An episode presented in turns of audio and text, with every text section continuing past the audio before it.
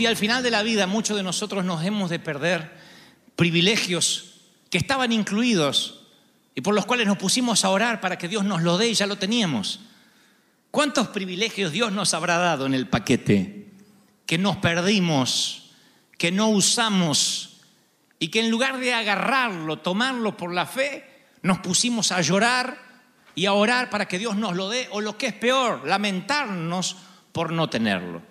Entonces cuando el Señor me daba esta palabra me decía, dile a mi pueblo que hay momentos que hay que orar y hay momentos que hay que obedecer y tomarlo. El saber la diferencia de ese perfecto equilibrio nos hace personas espirituales. Cuando te alistas en el ejército, una de las primeras cosas que aprendes es obedece las órdenes. En el ejército uno no va a tratar de imponer su forma, sus maneras. Te dicen qué entrenamiento debes hacer, a qué hora te tienes que levantar, cuando comes, a qué hora te acuestas, y por órdenes se rige todo el ejército, y cualquiera que no obedece, inmediatamente se lo castiga con prisión. No, no se debate, no se consulta con el soldado, porque se dice en códigos militares, y lo leeré literalmente como está escrito, que un soldado, por ejemplo, de los Estados Unidos de América, forma parte de una operación mucho más grande que sus propias decisiones, y el ejército es el único que decide. Y nosotros ya no somos civiles. La Biblia dice, el apóstol dice que sufrimos necesidades como buen soldado de Jesucristo. También estamos en un army espiritual. Y hay cosas para las cuales tenemos que obedecer y hay cosas para las cuales tenemos que orar. Pero no siempre, como alguna vez prediqué, hay que orar por todo. Diré esto aunque no suene espiritual. No siempre hay que orar por todo. Hay cosas por las que tenemos que orar y hay cosas por las que simplemente tenemos que obedecer sin pasar por la oración. Y de eso quiero hablarles. ¿Cuántos quieren escuchar esto? Díganme, amén. Porque a veces por ahí, hoy sales diciendo, pero al final yo estaba orando por algo que no debí orar. Al final yo estaba capaz clamando o ayunando por algo que no tenía que orar, ni clamar, ni ayunar. Solo tenía que tomarlo. Y hay otras cosas que quieres tomar para las cuales tienes que orar. Por eso la diferencia es determinante y la palabra que Dios me decía, dile a mi pueblo que a veces hay que orar y a veces hay que obedecer. Y para esto quiero plantear dos cosas que son muy sencillas y que todo, todo, todo el mundo va a entender. Una es que en el ámbito natural hay leyes gubernamentales. Hay, hay una ley escrita la cual de allí se desprenden las reglas de tránsito, las reglas de convivencia, las reglas contra la delincuencia. Si las quebrantas, tienes consecuencias. ¿Cómo se regulan esas leyes? A través de las autoridades judiciales. Todos sabemos esto. Desde cruzar una luz roja, un semáforo con la luz roja, te llega el ticket correspondiente. Si robamos y te descubren o nos descubren, vamos a la cárcel, hay penas. Esas son las leyes gubernamentales. Y existen en el ámbito natural y existen en el ámbito espiritual. ¿Cuáles son las leyes gubernamentales en el ámbito espiritual? El decálogo, los diez mandamientos. Si robo, tendré mi consecuencia. Si miento, tendré mi consecuencia. Son las leyes con la la debida pena que voy a pagar la consecuencia, aunque reciba el perdón. Pero todas las leyes espirituales están puestas allí en el decálogo, en los diez mandamientos. Leyes que funcionan igual que las leyes de la Constitución Nacional. Y después, y si las quebranta, se llama pecado. Después están las leyes irrefutables de la naturaleza. Esas no las escriben los jueces. Son las leyes de la naturaleza, la ley de la gravedad, por ejemplo, donde si yo arrojo algo se cae. Y si mañana el Senado de la Nación saca una ley que dice que se anula la ley de gravedad, eso no va a cambiar, una ley natural que no la puede cambiar ni puede interferir mano humana. La ley de gravedad va a existir porque es una ley irrefutable de la naturaleza. Y así como se aplican en el ámbito natural, también se aplican en el ámbito espiritual. En el ámbito espiritual también hay leyes irrefutables. Ya no hablamos de los mandamientos, de las leyes gubernamentales espirituales, sino de las leyes, las leyes irrefutables que no van a cambiar ni para inconversos ni para cristianos.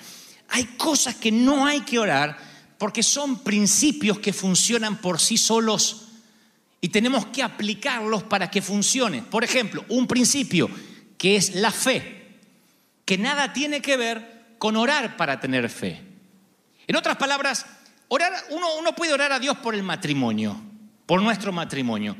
Pero si el hombre no cumple con los, con los deberes de hombre y, y, trae lo que hace falta y provee para sus hijos, por más que ore, está rompiendo un principio. Y por más que diga, Señor, bendice mi matrimonio, la esposa está amargada, lo quiere matar al desgraciado. Y este está orando por una bendición para el matrimonio.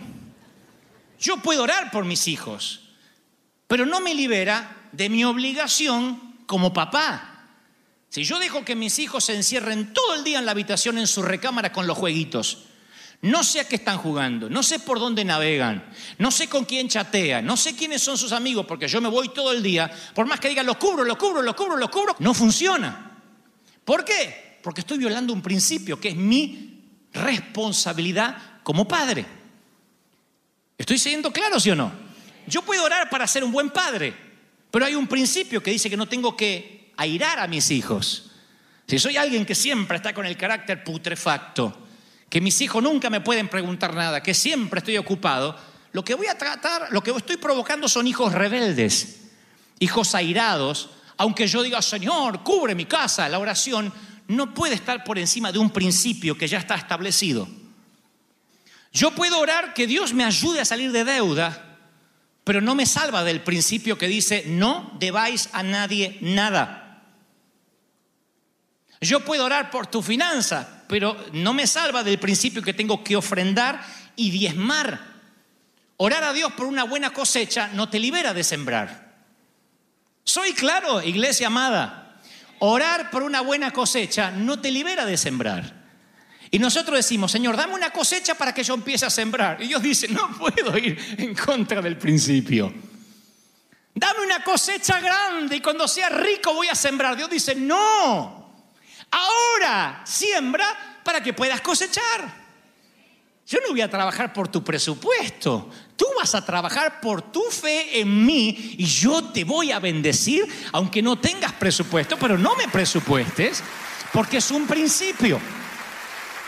¿Soy claro? Dígame amén si me explico. La honra. Otro principio que funciona sin orar. Hijos, obedeced a vuestros padres Honra a tu padre y a tu madre, que es el primer mandamiento. ¿Con qué? Con una promesa. Para que te vaya bien. Ore por mí para que me vaya bien. ¿Honras a tus padres? Pastor, no me quiero morir joven. Para que tengas una larga vida en la tierra. ¿Honras a tus padres? Los tienes que honrar aunque no se lo merezcan. Aunque no hayan sido buenos padres. Porque no se trata de ellos, se trata de ti. Es un principio. Honra a tus padres. Tú dices, no los tengo. No importa, puedes honrarlos igual en tu corazón, quitando rencor, quitando la amargura, diciendo, la vieja hizo lo mejor por mí, lo que sabía, lo que pudo en todo caso, lo cual es mucho. El viejo, ignorante, sin estudio, hizo lo... Yo tuve que reconciliarme con mis padres, reconciliarme en mi corazón, porque hoy que podría hablar con mi mamá tiene Alzheimer, Hoy que podría hablar con mi papá, no le voy a complicar su corazón débil para pasarle facturas viejas, viles viejos. Tengo muchas cosas para reclamarles, pero un día descubro que este es un principio y que si honro a mis padres estén muertos o no, si los honro en mi corazón, tendré larga vida y me irá bien en todo lo que emprendo. El carácter, otro principio. Cambia mi carácter. Y la Biblia dice que el carácter no es algo que Dios va a cambiar, es un trabajo continuo, un proceso. El proceso de cambiar el carácter está en las manos de quién? En la nuestra, en nuestras manos. Dios cambia el corazón, pero el carácter, uno tiene que decir, voy a dominar mi carne, voy a, a responder en el espíritu en vez de responder en la carne. Muchas veces yo tengo ganas de responder en la carne. Unas ganas. Hay momentos, yo pensé siempre que uno, si, respondía en el espíritu, ¿vieron cuando uno quiere matar a alguien y, y, y, y la carne y le decís, Dios te bendiga? Yo pensé que uno se, después se sentía muy bien. No, te queda una frustración de la carne pero pasé por estúpido, le tenía que haber dicho, me toma el pelo, yo tenía que haberle dicho, pero ay, tenía tantas cosas para decirle, me quedé mudo, pero la próxima vez, ah, es como que la carne queda frustrada. Entonces, la próxima vez que hacemos, vomitamos la carne. Ah, que sos una, tenés una, no tenés una boca, tenés una cloaca. Y que, y que tu madre, sos igual y decimos, ah, ah, ah, ¿y ahí qué pasa? ¿Ahí qué pasa? Se contrista el espíritu. Y cuando se contrista el espíritu, es peor que cuando se contrista la carne. Yo quisiera que no se me contriste nada, pero tuve que elegir. Y me tuve que dar cuenta que la lucha que tenía el apóstol Pablo es real hasta hoy. Tenemos que todos los días tomar decisiones. Obramos en la carne o obramos en el espíritu.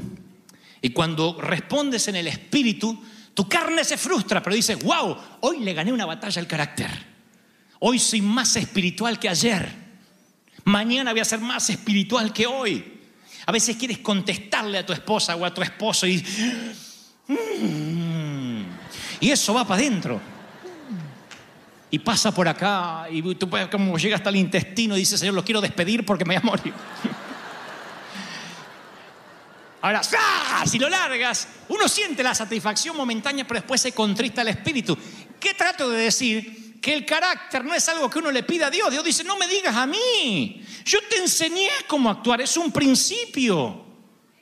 Como la honra, como, el, como, como la fe. Otro principio que no funciona con oración, las finanzas. Las finanzas, yo oro siempre por finanzas, pero teniendo en cuenta que todos aplicamos los principios. Si no, no, hay manera de orar por las finanzas. Yo puedo ser muy espiritual. Si yo no me pongo desodorante y me lavo los dientes, por más espiritual que sea, el resto de la humanidad no va a ser bendecida por mí. Porque hay dos principios que no estoy aplicando, los dientes y el desodorante.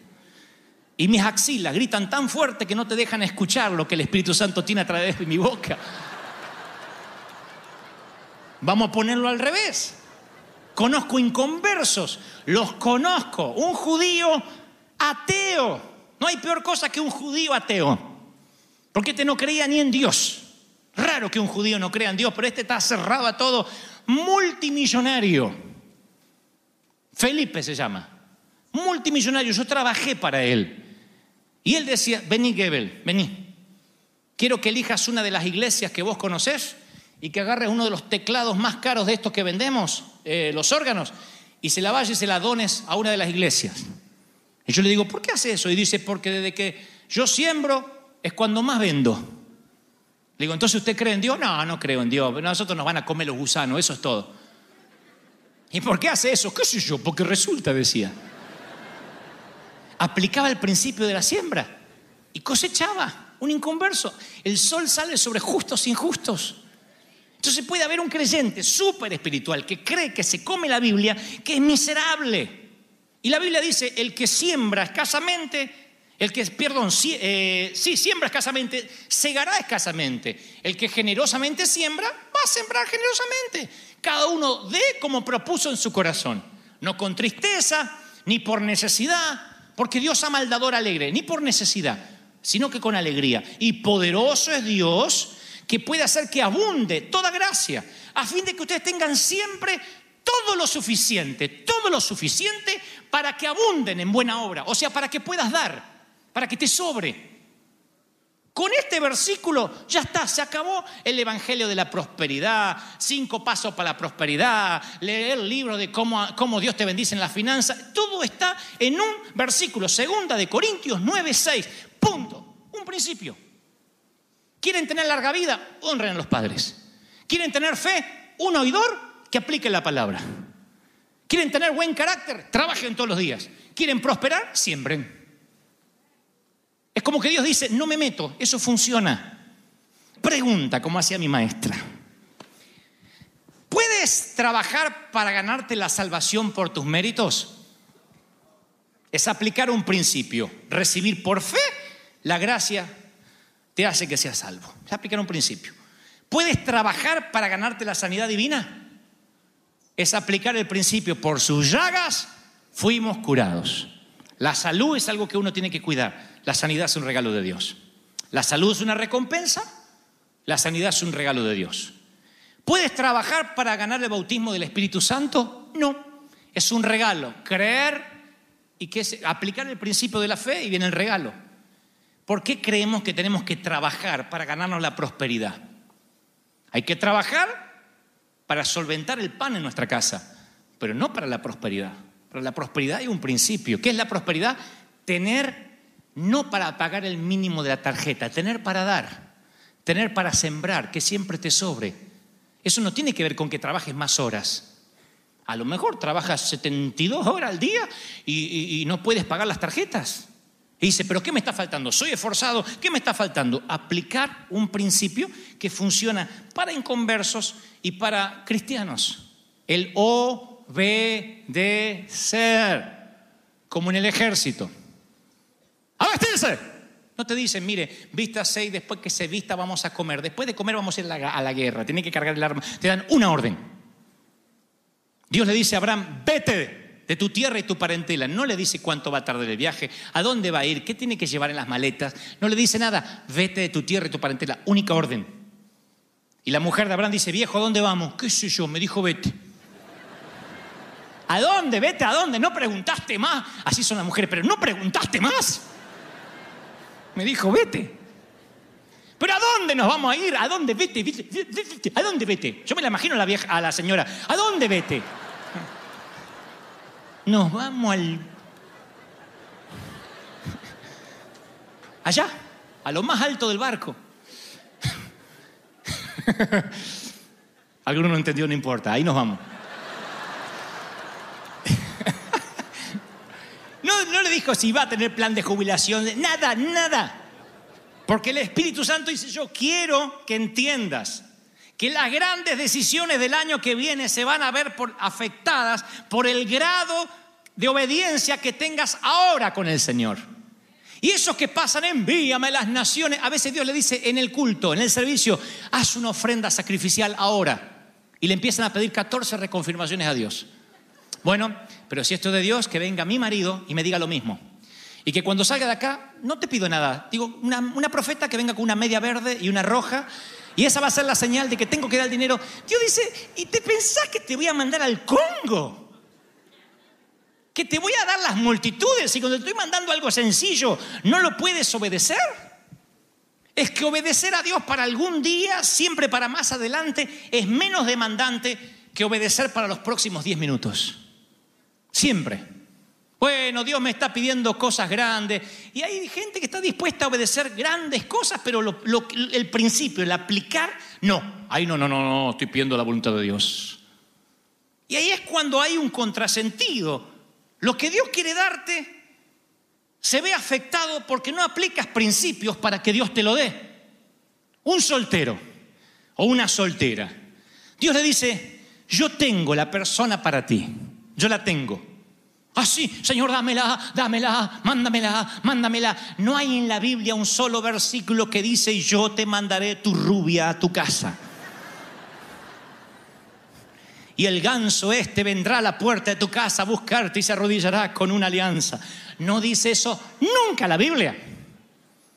Tienes que orar para saber elegir. ¿Cómo uno elige? Saliendo al mercado. Si te encierras a orar en la habitación, dame una, novia, dame una novia, dame una novia, dame una novia. ¿Cómo Dios te la va a dar estás encerrado? Es como aquel que se encierra, dame un trabajo, dame un trabajo, dame un trabajo. Si no sales a buscar empleo. Obedecer produce más bendiciones que orar. Me van a matar en YouTube por esto. Pero obedecer produce más bendiciones que inclusive orar. Estoy, estoy siendo claro, ¿sí o no? Hay cosas que hay que obedecer. Punto. Yo no puedo orar para que me honren. Yo quiero honra, tengo que honrar.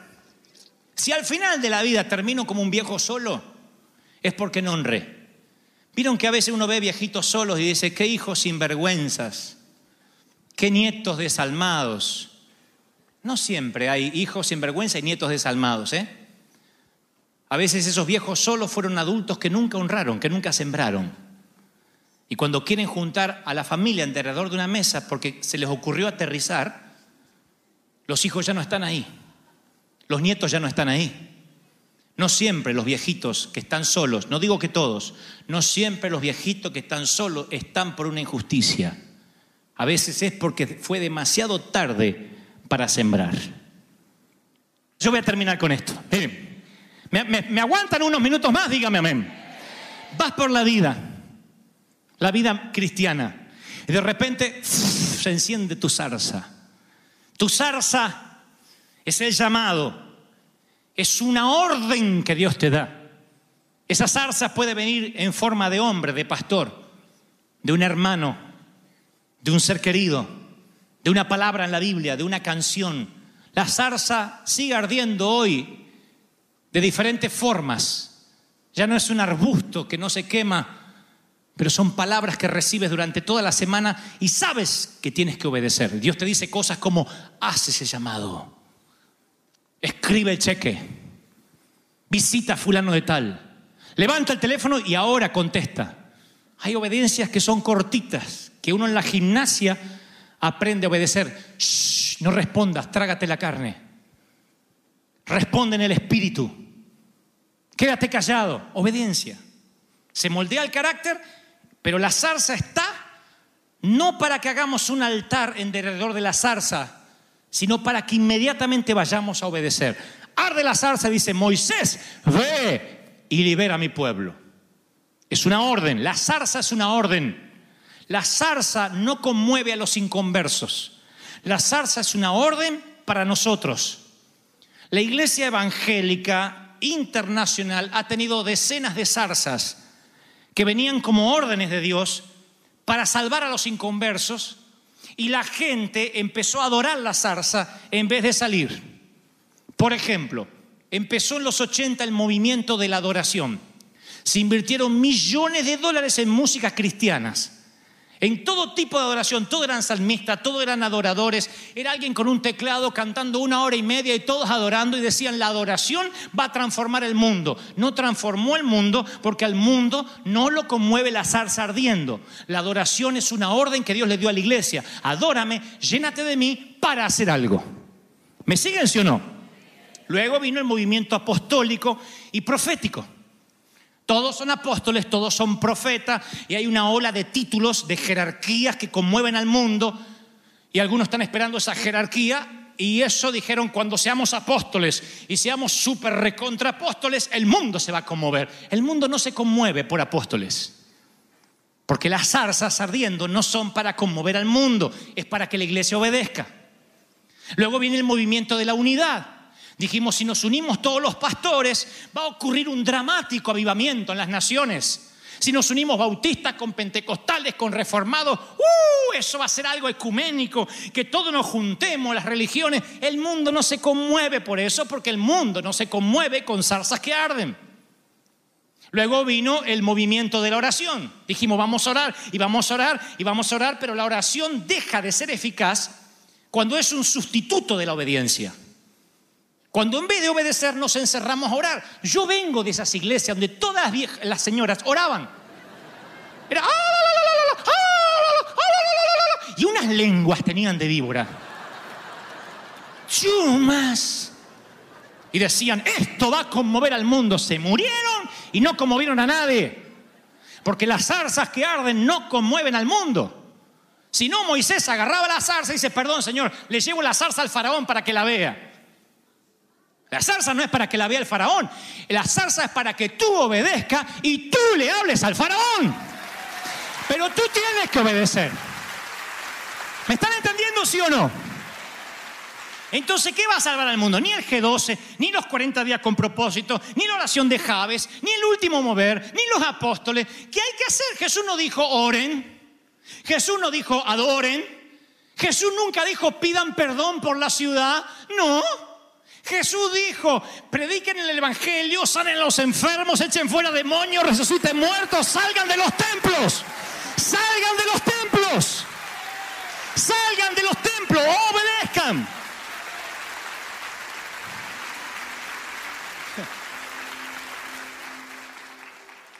Sana enfermos, resucita a los muertos, limpia a los leprosos. ¿Qué más? Y algunos llegarán al cielo diciendo, Señor, ¿por qué no me usaste? Estaba en la Biblia, Sonso. Te dije que lo hagas. Yo pedí reconfirmaciones. ¿Por qué pedías reconfirmaciones? ¿Saben cuántos pobres miserables que van a llegar al cielo se van a salvar porque fueron comprados con la sangre, pero que aquí vivieron una vida de deudas, de quiebras, de bancarrotas? Cuando lleguen allá le van a decir, Señor, ¿por qué no me prosperaste? Y el Señor te dirá, no tengo nada que ver. Te dejé principios para aplicar. ¿Sembraste? ¿Sembraste abundantemente o escasamente? Es que yo esperaba que me bendijeras. ¿Cómo te voy a bendecir si no sembraste? Otros van a llegar muy jóvenes al cielo. ¿Por qué no me dejaste vivir más tiempo? Pudiste tener larga vida. ¿Honraste a tus padres? Principios. Principios. El Señor me dijo, dile a mi pueblo, abre la iglesia las 24 horas. Y yo le dije, Señor, ¿qué vamos a hacer? Predica. He encendido una antorcha en Anaheim para que prediques, para que sanes enfermos, para que visites hospitales. Tienen la autoridad para hacerlo delegada por el Espíritu Santo. Vayan, no digan, ay, manden un pastor, digan el nombre del Señor. Me congrego en un río que no se detiene más y que la unción está sobre mí y te declaro sano. ¿Cuántos lo creen? Dígame amén. ¿Cuántos reciben esta palabra? Dígame amén. Esa unción está sobre ustedes.